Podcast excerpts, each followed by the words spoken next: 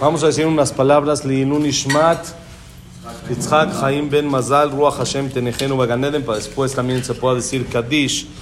Pesat Hashem en esta perashá, perashá de la semana, perashat Korach.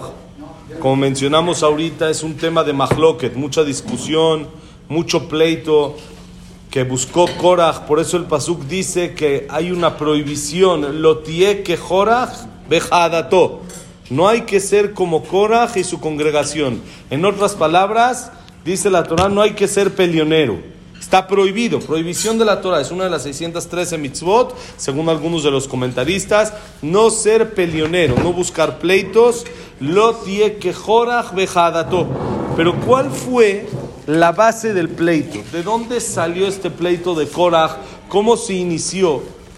Entonces dice, lo trae Rashi es Gemara, Korach se piquea Hayá. Korach que era muy inteligente, estábamos platicando ahorita que era de los no sé Aarón, era de los que cargaba el Aarón, de los principales Levim, de los más importantes de todos los que hay. Marra Leshtutze, ¿qué vio para esta tontería? ¿Qué vio para meterse en este pleito?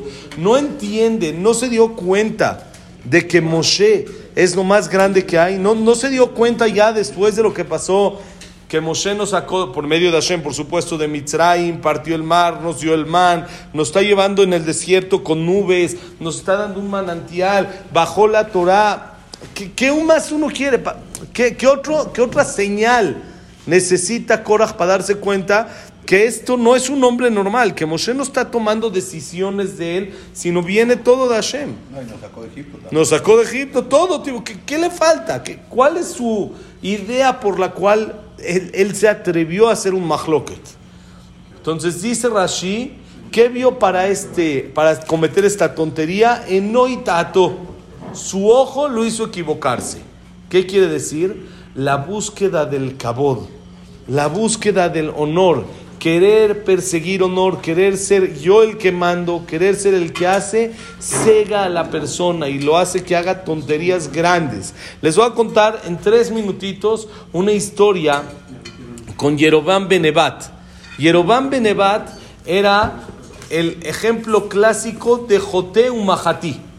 Era una persona que no tiene parte en el Olam Abba, que fue pecador y provocó que los demás pequen. Es más, él hizo dos agalim, dos becerros de oro para que se haga bodazara y ya el pueblo de Israel no vaya al Betamigdash.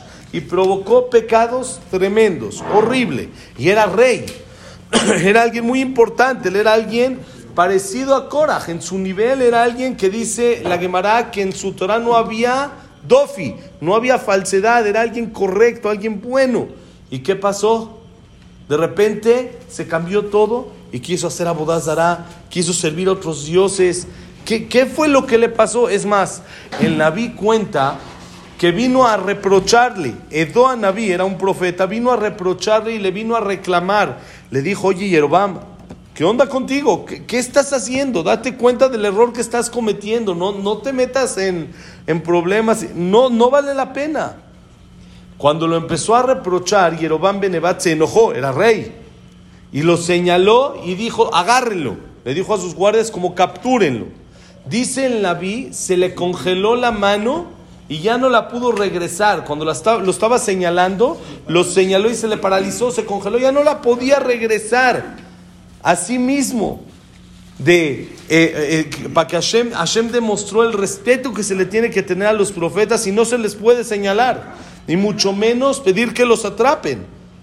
¿Qué pasó? Yerobam sigue con la mano así paralizada, congelada, y le dice, Edo, hazte shubá, cambia. ¿Qué le dice Yerobam?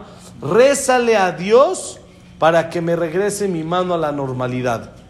Dice el le rezó Edo Hashem, le regresó la mano a la normalidad y dice el Pasuk, Bateike Barishona. Y fue como al principio.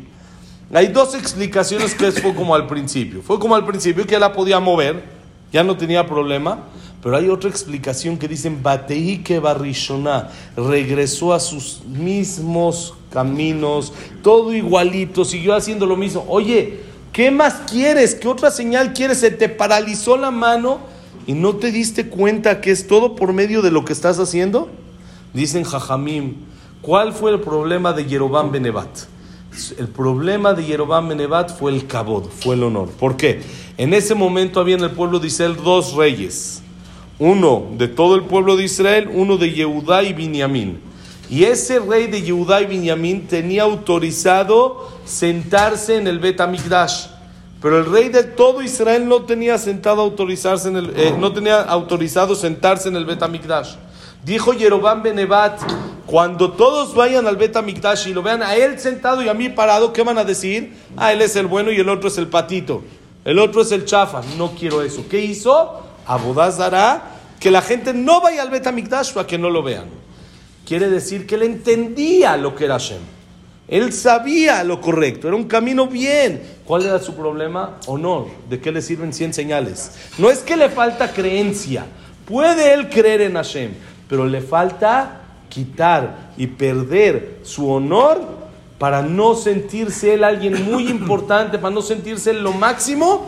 Si la persona no trabaja su honor, puede caer hasta en lo peor. Lo mismo pasó con Cora era grandísimo, era enorme. Es más, el Pasuk dice Tzadik Tamar Ifraj. ¿Qué Tzadik Tamar Ifraj? ¿Cuál es la última letra de Tzadik? Kuf. Katamar, la última Resh. Ifraj, Het, que es Korach. Korach es Tzadik. Tzadik Katamar Ifraj. Pero el final, Sofetebot, el final de las palabras es Korach es alguien grande. ¿El problema cuál es? Su honor, buscó el honor por más, no hay. No hay manera de frenar.